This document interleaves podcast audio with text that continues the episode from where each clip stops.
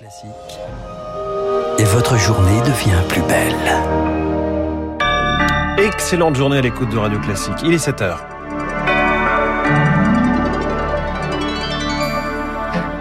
La matinale de Radio Classique avec François Geffrier. À la une, un entretien très scruté entre Gérald Darmanin et le président de la conférence des évêques de France. Ce dernier sommet de s'expliquer sur ses propos polémiques sur le secret de la confession. Xavier Bertrand renonce finalement à faire cavalier seul. Il participera bien au congrès des Républicains le 4 décembre. Et puis le G20 au chevet de l'Afghanistan. Depuis la prise de pouvoir des talibans, la vie est un peu plus difficile chaque jour pour ceux qui sont restés. Le plan d'investissement d'Emmanuel Macron est-il pour l'avenir ou pour corriger les erreurs industrielles du passé? Ce sera l'édito de François Vidal dans 10 minutes. On parlera de France 2030 aussi avec l'invité de l'économie, car l'État est-il le mieux placé pour guider l'innovation? Olivier Babot, président de l'Institut Sapiens, avec nous à 7h15. Puis David Doucan pour l'info politique à 7h25 et Édouard Philippe qui inquiète autant les marcheurs que la droite. Bienvenue à toutes et à tous. Vous êtes bien sûr Radio Classique.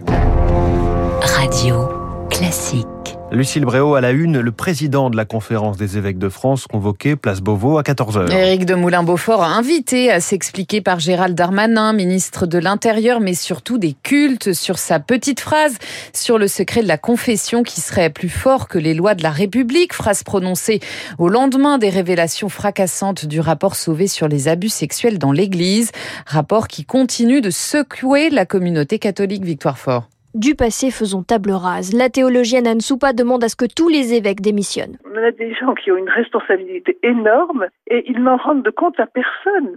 Le pape pourrait nommer un légat qui écouterait les doléances des catholiques et qui ouvrirait les chantiers de réforme afin que ces abus ne reviennent plus. La démission, c'est selon elle la seule façon d'indemniser les victimes grâce aux dons des croyants en direction d'une église qui aura pris acte de ses erreurs et de ses silences coupables. Il est bien évident que je suis solidaire des victimes, mais je ne suis pas solidaire des évêques qui ont couvert les crimes envers les enfants. Mais attention à ne pas détourner le projecteur. Les victimes d'abord, dit Véronique Religieuse et présidente de la Conférence des religieux et religieuses de France. Il y a un problème de gouvernance qui a rendu possible que le silence puisse durer aussi longtemps, qu'il y ait vraiment des choses à revoir sans aucun doute. Mais vraiment, ça n'est pas la démission, ou réelle, encore moins symbolique, qui va y changer quelque chose. Et si les changements de gouvernance partaient des évêques? L'archevêque de Poitiers appelle à ne surtout pas enterrer ce sujet et demande aux laïcs eux-mêmes de pousser aux réformes. Ne laissez pas les évêques et les prêtres le faire seuls, écrit-il dans un communiqué. Les précisions de Victoire Fort. Trois lycéens de l'établissement Jacques Prévert de Comblaville en Seine-et-Marne placés en garde à vue en lien avec l'agression d'une enseignante violentée par un élève qui voulait quitter sa salle. La vidéo de la scène est devenue virale sur les réseaux sociaux. En garde à vue figure le principal mis en cause, majeur, ainsi que deux mineurs qui ont filmé la scène. À la une également, un grand plan d'investissement. Son nom France 2030, il sera détaillé ce matin par Emmanuel Macron. Une trentaine de milliards d'euros investis sur cinq ans pour créer des technologies d'avenir. Un plan qui doit permettre, par exemple, de soutenir la transition vers les énergies décarbonées dans l'automobile. Problème pour les professionnels, l'accélération du passage au tout électrique menace à terme l'emploi, Eric Kutsch. Si le passage au tout électrique détruit des emplois, c'est parce que la chaîne de production s'en voit largement simplifiée, donc de nombreux stages disparaissent. Flavien Nevy de l'Observatoire CTLM de l'automobile. La fabrication d'une voiture électrique nécessite beaucoup moins de main-d'œuvre, il y a 20 fois moins de pièces détachées, il y a beaucoup d'emplois aussi dans la fabrication des pièces pour moteurs. À partir du moment où il n'y a plus de moteur thermique, évidemment, tous ces emplois sont menacés, tout, euh, toutes les inquiétudes de l'industrie auto. Le secteur dénonce une électrification à marche forcée. Conséquence, les batteries qui équipent les voitures européennes proviennent de Chine. Aujourd'hui, à l'état d'embryon en Europe, ce secteur pourrait pourtant offrir une solution de reconversion d'ici 2035 à des milliers de salariés aux compétences devenues obsolètes. L'Union européenne l'a compris et investit 6 milliards d'euros pour développer des batteries made in Europe.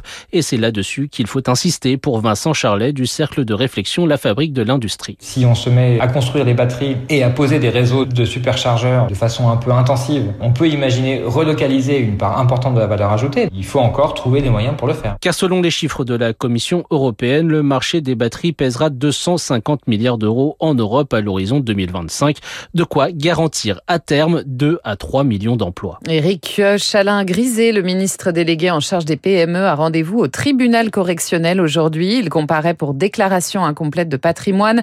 Il aurait omis de déclarer des participations financières détenues dans un plan d'épargne et action ainsi que le compte qui était associé. À droite, Xavier Bertrand ne fera finalement pas cavalier seul. Mais non, le président des Hauts-de-France accepte de, de, participer le 4 décembre au congrès qui désignera le candidat de son camp à la présidentielle. Il l'a dit hier soir sur le plateau du 20h de TF1. Je participerai à ce congrès parce que les républicains ont écarté la primaire. J'avais dit mon opposition à la primaire, qui était source de division. Les militants, les adhérents ont entendu ce message et ils ont clairement écarté cette primaire et je les en remercie. Parce que ce congrès, c'est la seule façon d'avoir le plus vite possible un seul candidat de la droite et du centre. À noter que le bureau politique des Républicains se réunira demain pour examiner toutes les candidatures. 11 pays, dont la France, ont signé hier une déclaration commune pour critiquer les décisions britanniques sur les licences de pêche post-Brexit. Objectif pousser Londres à respecter l'accord. Il prévoit que les pêcheurs européens puissent continuer de travailler dans certaines eaux britanniques à condition d'obtenir une licence. Il est 7h06, le G20 au chevet de l'Afghanistan. Sommet à Rome, en Italie, pour évoquer l'aide humanitaire à apporter au pays, retombé sous le joug des talibans et la lutte contre le terrorisme. Deux mois après la chute de Kaboul, la situation sur place s'est nettement dégradée selon Alexander Matthew, le directeur Asie-Pacifique de la Fédération internationale de la Croix-Rouge. En apparence, ce que vous voyez est une ville qui fonctionne. Les routes sont encombrées, les magasins sont ouverts, mais bien sûr, certaines choses ne sont pas visibles, comme les filles qui ne vont plus à l'école, les femmes qui ne vont plus travailler. De moins en moins de gens peuvent acheter de la nourriture. Beaucoup de déplacés ont perdu leurs moyens de subsistance. Les services de santé ont aussi été affectés.